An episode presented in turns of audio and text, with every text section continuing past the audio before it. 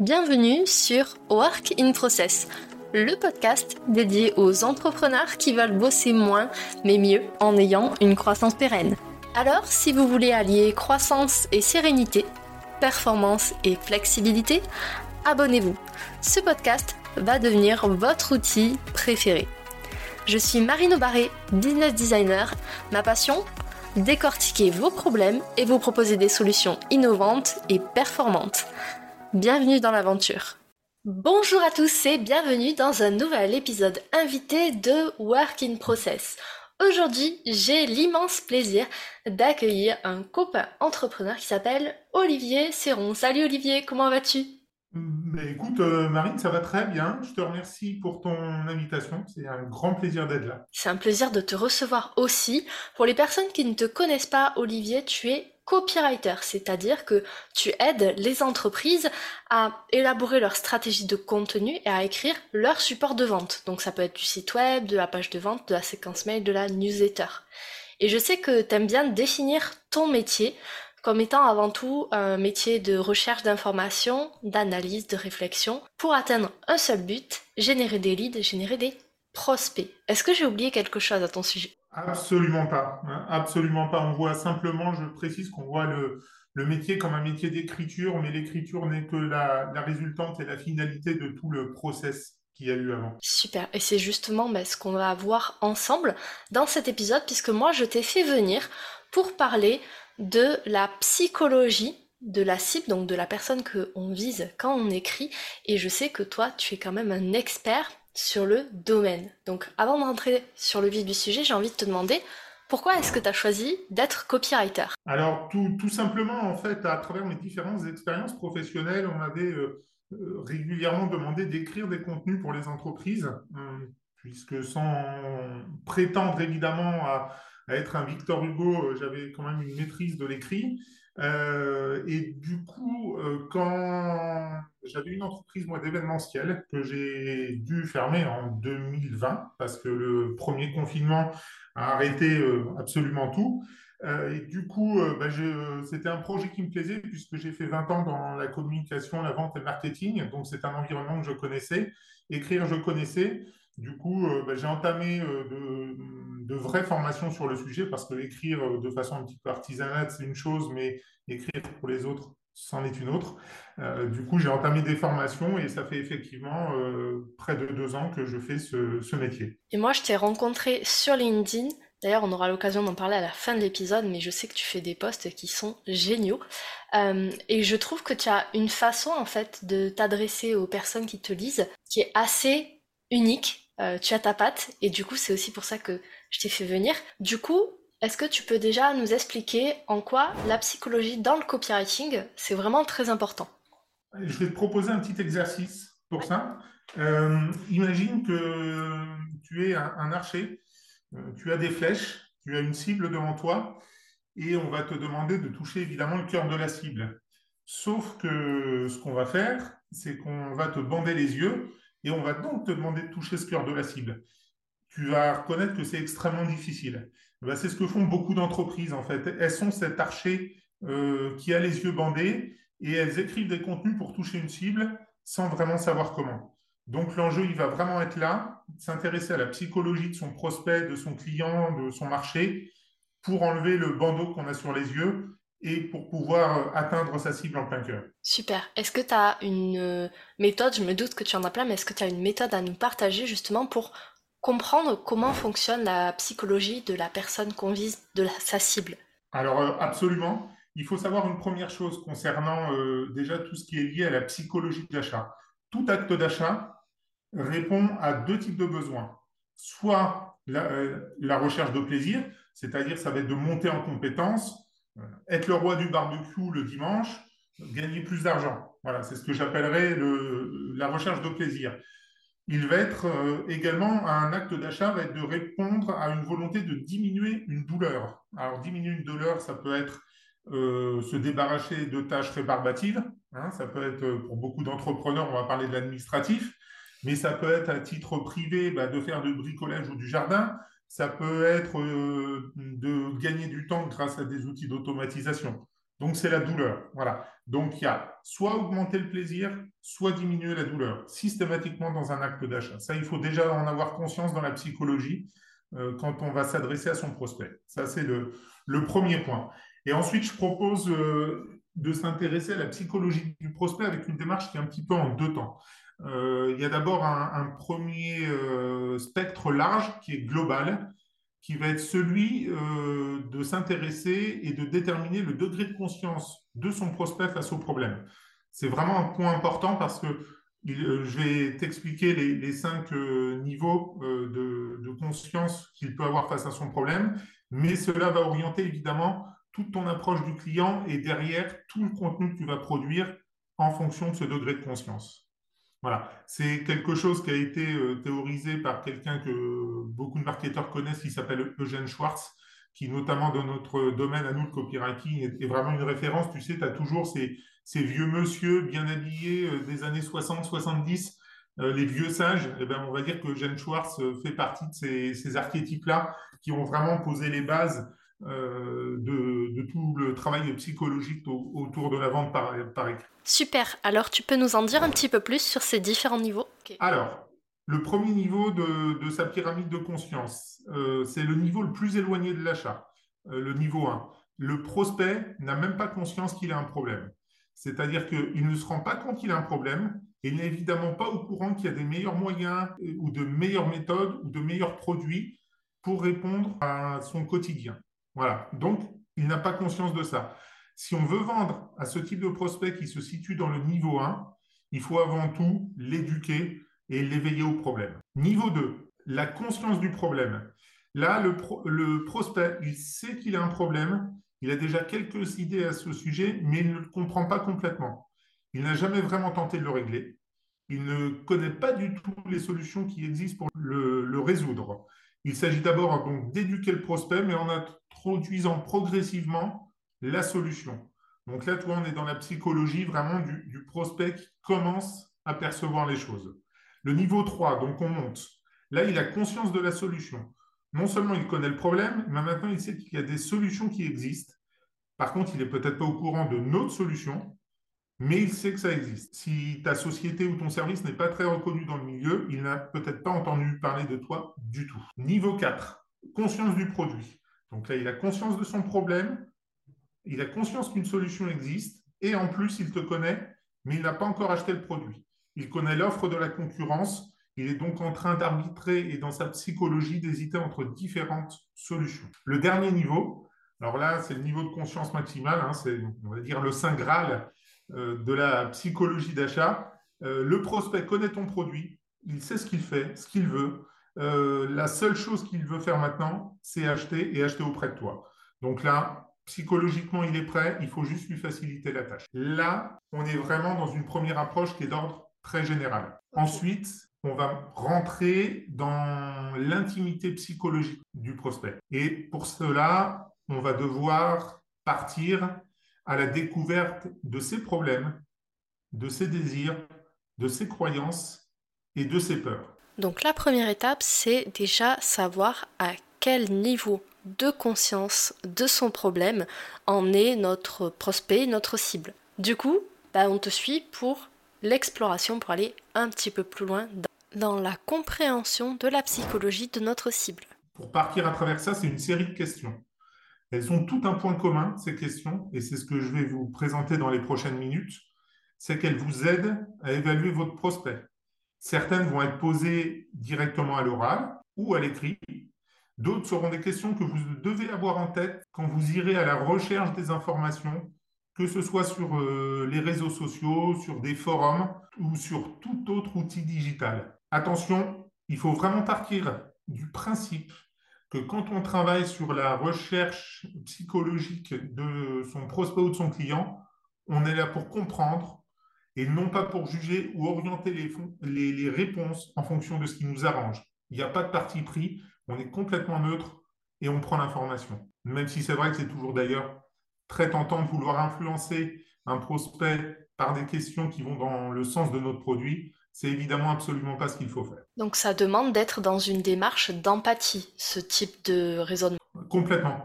De, toute façon, je pense que, petit aparté, je pense que l'empathie est une grande qualité pour moi du copywriter.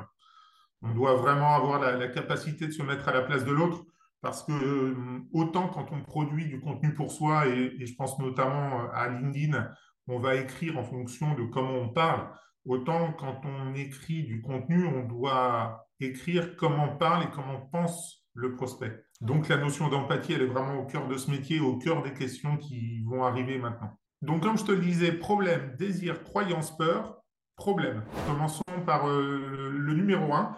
Donc série de questions à poser. Je te les livre telles quelles. Évidemment, on peut les formuler un petit peu différemment, mais c'est vraiment euh, ce sur quoi il faut se pencher quand tu vas travailler sur la psychologie du prospect. Donc, quel problème tu veux résoudre? C'est évidemment la, question la plus générale. Mais c'est important de le savoir. Il faut aussi aller, alors, je vais le redire à plusieurs reprises au cours de cet épisode, tu vas avoir la, réponse de surface, la réponse immédiate. Je vais acheter une perceuse parce que j'ai besoin de faire un trou dans un mur. Si on te dit qu'est-ce que tu veux résoudre, je veux faire un trou dans mon mur. Ça va être ça la réponse. Sauf que si tu demandes pourquoi, la réponse, ça va être, par exemple, parce que je veux accrocher un cadre. Je ne veux pas faire un trou dans un mur pour faire un trou. Je vais accrocher un cadre grâce à ce trou. Pourquoi tu veux accrocher un cadre? Parce que ça va faire joli chez moi. Pourquoi tu as envie que ça fasse joli chez toi? Parce que j'ai envie de me sentir bien. J'ai envie de me sentir en cocon quand je rentre après ma journée. Donc, toi, tu es dans d'autres dimensions. On peut pousser le pourquoi, mais tu es déjà dans d'autres dimensions psychologiques. En fait, évidemment, je synthétise, mais l'achat de la perceuse ne répond pas au besoin de faire un trou, mais au besoin, quand tu rentres chez toi, de te sentir dans un cocon personnalisé et avec lequel tu te sens à l'aise. Et quand tu écriras tes contenus, tu dois t'intéresser à cette partie-là et pas au trou dans le mur. Le trou dans le mur n'est qu'une finalité. Quel problème tu veux résoudre? Depuis quand c'est un problème pour toi? Comment ce problème, pardon, se manifeste-t-il? Quelles en sont les conséquences? Donc, tu vois, déjà avec ça, tu commences à cerner l'environnement psychologique et la façon qu'il a de ressentir ce problème. Est-ce que tu peux me dire, tout ça, c'est une série de questions hein, que je te livre euh, telle quelle. Est-ce que tu peux m'en dire plus sur la manière dont tu as vécu ce problème la dernière fois qu'il a eu lieu? Qu'est-ce que tu as ressenti? Que s'est-il passé le jour où tu as choisi une solution? Pourquoi ce jour-là, ça ne pouvait plus continuer? Autre aparté, ça, cette question-là, qu'est-ce qui s'est passé au moment où tu as décidé d'acheter? En, copywriting, c'est vraiment une notion extrêmement importante euh, qui prend différents noms que j'ai appelé moi l'USD, qui est l'instant suprême de douleur. Euh, c'est-à-dire c'est vraiment le moment où on est passé d'une situation qui est inconfortable pour nous à une situation qui est tellement difficile qu'on a décidé de sortir sa carte bancaire. On, va partir du principe qu'acheter est toujours un acte de douleur dans l'absolu. Et, du, et, du, coup, si tu comprends à quel moment dans sa psychologie, la douleur a été la plus forte, tu vas pouvoir, dans ton contenu, appuyer sur ce moment de douleur. Euh, il faut faire très attention, d'ailleurs, tout ce que je vais dire là, il faut aussi nuancer, c'est-à-dire qu'on utilise souvent, euh, et c'est un terme qui pour moi est impropre, le terme de conversion. Tu ne convertis pas un prospect, y compris en copywriting. Tu vas révéler quelque chose mais tu ne vas pas faire acheter une perceuse à quelqu'un qui n'en a pas du tout envie. Toi, ce que tu vas faire, c'est que tu vas lui montrer pourquoi ta perceuse peut correspondre à son besoin, en quoi elle va l'aider à être heureux. J'exagère un peu le propos, mais c'est quand même ça. Mais tu ne, convertiras pas un prospect qui n'a pas du tout envie d'acheter. Ça, il faut quand même en avoir conscience. Ce n'est pas de la manipulation comme je l'entends parfois. Tu révèles une douleur, mais tu ne manipules pas. Quoi, on n'est pas là pour créer du besoin, mais simplement pour comprendre une problématique et voir si notre solution s'adapte à cette problématique et la résout. Complètement. Sinon, tu seras dans une vente qui n'est absolument pas éthique. Donc, on en reste dans le problème. Tu as déterminé l'instant suprême de douleur et tu dois aussi lui demander qu'est-ce que ça te coûtait. Et d'après toi, qu'est-ce que ça peut te coûter d'autre si tu ne le règles pas? C'est-à-dire que là, tu dois vraiment comprendre à la fois où il en est et où il pourrait en être, ce qui te permettra ensuite à terme, quand tu écris les textes, de lui faire visualiser que s'il n'achète pas ton produit, la difficulté la douleur qu'il éprouve va forcément continuer. Je me rends compte en t'écoutant que ces questions font élever aussi le niveau de conscience de la personne. C'est-à-dire que moi, souvent, quand j'ai des prospects en face de moi, je leur dis combien ça te coûterait qu'est-ce que ça te coûterait si on ne résout pas la situation? Et ils n'en ont pas conscience. Et le fait de leur poser la question, ça les fait monter d'un niveau dans la conscience de leur problématique. C'est complètement ça, clairement. Voilà. Et, mesurer, euh, leur faire prendre conscience, je dirais, du coût de l'inaction, c'est quand même un des enjeux qu'on a à la fois dans une démarche de vente à l'oral ou à l'écrit. Ok, on a fait un tour des problèmes. Quelle est l'étape suivante? Maintenant, on va parler des désirs. Pareil, série de questions ouvertes. Et j'en viens à ce que je disais, c'est des réflexions, je le rappelle à ce moment-là euh, du podcast, c'est des réflexions qu'on peut avoir quand on va parcourir des, forums ou parcourir les réseaux sociaux à la recherche d'informations. C'est des choses qui peuvent être exprimées à travers des questions, à travers des commentaires de produits, à travers des choses comme ça. Donc il faut vraiment avoir à l'idée que toutes les questions qu'on évoque sont adaptables et pas uniquement en interview. Sur la partie découverte des désirs, que veux-tu très exactement? Et là aussi, tu vas avoir une question de surface. Hein, comme je le disais sur l'exemple de la, perceuse, euh, ben, tu dois creuser avec une série de pourquoi pour aller chercher euh, beaucoup plus loin dans, dans ce qui est sa, volonté d'achat, clairement. Euh, il y a une règle de base en copywriting qui dit que on achète par l'émotion et l'identité, c'est-à-dire que tu achètes un produit qui va te procurer telle identité ou, qui, va, qui va te permettre de vivre telle émotion, et tu justifies l'achat par la rationalité, c'est-à-dire les caractéristiques en lui-même du produit. Donc il faut vraiment, c'est pour ça que cette série de pourquoi te permet de passer du stade du rationnel, qui est la réponse que l'on fait tous, au stade de l'émotion et de l'identité. Donc les désirs, que veux-tu exactement? D'après toi, quelle est la meilleure manière d'y parvenir? Imagine, ça c'est une question que tu peux poser. Imagine, je suis un magicien et je suis capable de faire des miracles. Ce soir, tu vas te coucher et dans la nuit justement, j'ai fait ce miracle. Qu'est-ce qui te fera remarquer que les choses se sont soudainement améliorées? C'est-à-dire que là, tu vas lui faire psychologiquement prendre conscience et tu vas lui permettre d'identifier quelle serait sa vie s'il résolvait son problème. Et tu peux même lui poser d'ailleurs la question, si tu résous ce problème, à quoi ressemble ta vie dans 12 mois? Comment te sentirais-tu? Et même avec qui tu voudrais partager cette réussite? Donc cette série de questions sur les désirs est là spécifiquement pour lui générer des émotions positives, c'est bien ça? Alors absolument, lui faire générer des émotions positives et, et comprendre, puisque euh, je t'ai dit qu'on posait des questions autour des problèmes, désirs, croyances, peurs. Donc j'arriverai aux peurs, qui est, on va dire, quelque chose d'un petit peu plus négatif et qu'il faut cerner. Mais effectivement, ce passage-là est concentré sur les désirs et donc quelque chose de très positif. Et du coup, côté peur, tu as une série de questions à nous proposer? Évidemment que j'ai une série de questions. Bien sûr que j'ai une série de questions. Alors, côté peur, quelles sont tes peurs en fait? C'est une question qui va être assez ouverte. Est-ce que c'est une peur de l'échec? Il va falloir le déterminer. Parce que tu peux, te donner des fois des bonnes excuses. Euh, je n'arrive pas, euh, je ne sais pas moi, à courir le marathon euh, parce que j'ai pas les bonnes baskets. Mais en fait, la vérité, c'est que tu n'as pas envie de t'entraîner. Est-ce que tu as peur de changer? Parce que des fois, le changement fait peur aussi. Donc, est-ce que tu dois te justifier auprès d'autres personnes? Imagine que tu es dans un cercle d'amis et, et, le fait d'évoluer va te mettre en, en dissonance avec ce cercle d'amis ou ses valeurs. Tu peux avoir peur de ça. Est-ce que c'est la peur de ne pas comprendre à utiliser le produit ou le service? Est-ce que c'est la peur de l'inconnu? Donc, tu dois vraiment poser toutes ces questions sur les peurs pour déterminer si c'est une peur qui va être, dans tous les cas, elles seront plus ou moins irrationnelles, hein, c'est le principe de la peur de toute façon, euh, mais de quel ordre, de quelle irrationalité est cette peur? Et, de quel enjeu psychologique il y a derrière cette peur? D'appartenance, d'estime de lui, de ne pas savoir faire, enfin, toi, toutes ces, toutes ces données-là? Au niveau des peurs, justement, j'ai remarqué qu'il y a beaucoup de personnes, je dis pas toutes, mais beaucoup, qui ont du mal justement à identifier leur vraie peur. Pas la peur de surface, tu vois, mais la peur profonde. Du coup, est-ce que toi, tu as une ou plusieurs astuces pour pouvoir aider le prospect ou la cible en tout cas à lever le voile sur, euh, sur ces peurs-là, sur, euh, sur sa compréhension?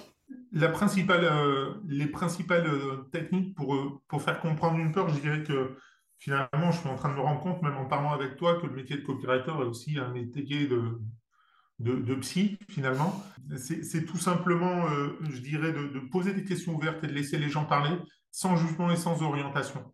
Euh, juste en rebondissant sur ce qu'ils vont dire, parce qu'effectivement, une peur première, ils ne, ils ne l'exprimeront pas eux-mêmes immédiatement. Parfois même, ils n'en ont pas clairement conscience, mais simplement en écoutant et en orientant un petit peu euh, le, dialogue, enfin en rebondissant dessus, pas en orientant, attention, en rebondissant dessus, la, personne va pouvoir aller un petit peu plus loin dans son degré de conscience, clairement. Euh, et, et c'est vraiment voilà, cette question ouverte et pas de jugement qui sont vraiment importantes à ce moment-là pour découvrir les peurs. Ok, donc rebondir, éventuellement reformuler et demander à la personne si elle peut nous expliquer un petit peu plus ce qu'elle a voulu dire par là. Absolument. Et que la personne se sente vraiment en confiance sans jugement. C'est-à-dire qu'il n'y a pas d'évaluation. Tu n'es pas là pour évaluer si c'est bien ou pas bien de ressentir cette peur. Et, la personne se confiera un toi là-dessus. Souvent des questions que je n'aborde évidemment pas en premier parce que c'est une partie qui est plus délicate. Autant quand parler de son problème ou de son désir est quelque chose que l'on peut faire assez facilement, autant évoquer une peur est quelque chose déjà qui touche à, l'intime. Donc c'est pas quelque chose que je conseille d'aborder au début, mais tu te mets vraiment dans la position du psy. Tu écoutes, tu reformules et tu as des questions ouvertes. Voilà, clairement. Ok, ça marche. Et côté croyance, du coup, je suppose que tu vas nous balancer euh, une liste de questions, mais je suppose que c'est le même fonctionnement. Exactement. Alors après, évidemment, il peut y avoir euh, beaucoup de questions selon les, cas de figure, donc on n'est pas sur un listing, euh, un listing de questions type, mais par contre, il faut évidemment comprendre les croyances positives et les croyances négatives qu'il a sur lui et qu'il a sur l'utilisation du produit afin de comprendre quel est psychologiquement ses freins ou ses motivations d'achat. Imaginons que le, produit te permet d'atteindre un objectif. Bah, pourquoi tu n'as pas réussi à atteindre cet objectif? Qu'est-ce qui explique que tu puisses prendre euh, autant de temps pour atteindre cet objectif? Euh, Selon toi, ceux qui ont réussi, qu'est-ce qu'ils ont plus que toi et qu'est-ce qu'il te manque à toi? Quelles vont être tes croyances? Comment tu imagines Qu'est-ce que ça va engendrer? Là, on est sur une croyance positive. Qu'est-ce que ça va engendrer, selon toi, de bénéficier de ce produit Ou qu'est-ce que ça va engendrer de façon négative? Euh, Tu peux te dire, je vais avoir... Euh, on, le voit des fois avec le fait de gagner au loto. Il y a aussi des gens qui, qui, qui ont des croyances que ça va engendrer des problèmes parce qu'ils ont vu beaucoup d'histoires avec des gens, par exemple, qui étaient euh, malheureux parce qu'ils gagnaient beaucoup d'argent et que du coup, ça les coupait de leur famille, ça les coupait du monde. Donc, tu peux avoir des croyances liées à l'argent, notamment, qui sont des croyances très fortes. Donc, il faut identifier à la fois les croyances positives, la façon qu'il a de se projeter, et les freins, les croyances négatives qu'il va avoir à ce moment-là. Et euh, j'ai une question qui va sembler assez basique, mais comment est-ce qu'on fait pour trouver toutes ces informations? Est-ce que toutes ces infos, tu peux les avoir quand tu es en entretien pour la première fois avec ton prospect ou ton futur client? Est-ce que tu les as, bah, comme tu disais, en faisant des recherches sur Google? Comment ça se passe concrètement? Alors, de plein de façons différentes. Il y a, plein, de, plein de degrés pour aller rechercher toutes ces informations qui, comme je l'évoquais, euh, sont vraiment euh, du domaine de l'essentiel. C'est-à-dire, je vais évidemment répondre à ta question, mais en fait, là, ce qu'on vient de voir, à la fois la, pyramide de conscience et les problèmes, désirs, croyances, peurs de votre prospect, une fois que vous avez tout ça, vous allez pouvoir déterminer la carte psychologique de votre cible et de votre persona. C'est vraiment le point de départ. Et vous avez le point de départ, votre point A. Et vous avez le point B qui est constitué par l'achat. Et donc, vous devez écrire vos contenus qui vont l'amener d'où il est actuellement, de sa carte psychologique initiale, son emplacement psychologique, jusqu'au point B qui est représenté par l'achat. Et pour ça, ben, vous avez effectivement plein de méthodes. Alors, il s'agit déjà d'aller faire effectivement des interviews. C'est une des méthodes que moi je privilégie le plus euh, parce qu'il s'agit d'échanger en direct avec la personne. Et il y a plusieurs degrés. Toi, en ce moment, je travaille pour un client. Donc, évidemment, j'ai mené une série d'interviews de ce client sur son produit, ses valeurs, ses cibles, ses difficultés, enfin tout le contexte dans lequel évidemment s'insère mon travail, mais je suis aussi allé plus loin, c'est-à-dire que je suis aussi allé interroger les clients de mes clients. Ce n'est pas le même type de question, mais l'idée, c'est de savoir comment eux-mêmes se projettent par rapport à la solution. Comment ils l'aperçoivent aussi. Comment ils l'aperçoivent, exactement. Parce que je vais finalement, mon vrai client, quelque part, c'est celui qui va acheter, c'est pas celui qui me paye. Je ne sais pas si tu vois ce que je veux dire. Donc, je dois aller vraiment aller voir le client de mes clients. Donc, je privilégie vraiment les interviews, clairement. c'est moi ce que je, préfère parce que une, bonne interview, si tu ne l'orientes pas, si tu laisses parler les gens, en fait, euh, c'est eux qui vont te donner beaucoup des mots et beaucoup des arguments que tu vas utiliser ensuite dans tes contenus. Je dis parfois en rigolant que le métier de copywriter est un métier d'escroc parce que finalement, on écrit des contenus qui ont été exposés par, les autres. C'est-à-dire c'est les autres qui nous ont donné les arguments, quelque part. Et donc, vraiment, les interviews, ils nous donnent des, ils nous font part de leur peur, de leurs croyances, ils nous font part, ils utilisent les mots que toi, tu dois employer. Parce que finalement, si c'est les mots qu'ils utilisent, c'est les mots qui les touchent. Donc, les interviews, clairement. Ensuite, tu vas voir, j'évoquais toutes les, recherches sur les réseaux sociaux. Donc, on peut parler de groupes, Facebook, de Discord. Hum, évidemment, on est sur LinkedIn. Donc, tu as tous les réseaux sociaux. Tu peux aussi aller voir ce qui se dit et ce qui se fait chez les concurrents également. Parce que tu peux avoir des remarques sous des posts, sur des, sous leur blog. Tu peux avoir des questions qui vont être pertinentes, des remarques qui vont être pertinentes pour toi. Si tu vends des produits physiques d'une façon ou d'une autre, tu as tous les commentaires Amazon également, qui sont une euh, source d'informations extrêmement précieuse sur les plus et les moins des produits, et là aussi de, tes concurrents. Et c'est valable évidemment sur euh, les fiches euh, Google. Tu as tous les forums professionnels. Tu veux vendre une perceuse, bah, tu vas aller sur des forums liés au bricolage. Tu vas avoir là des informations en plus quand tu vends une perceuse, tu as par exemple affaire à des gens qui sont spécialistes, donc tu vas avoir des termes techniques, tu vas avoir des douleurs exprimées de façon extrêmement précise. Donc tu vas sur des forums qui sont des forums professionnels et spécialisés.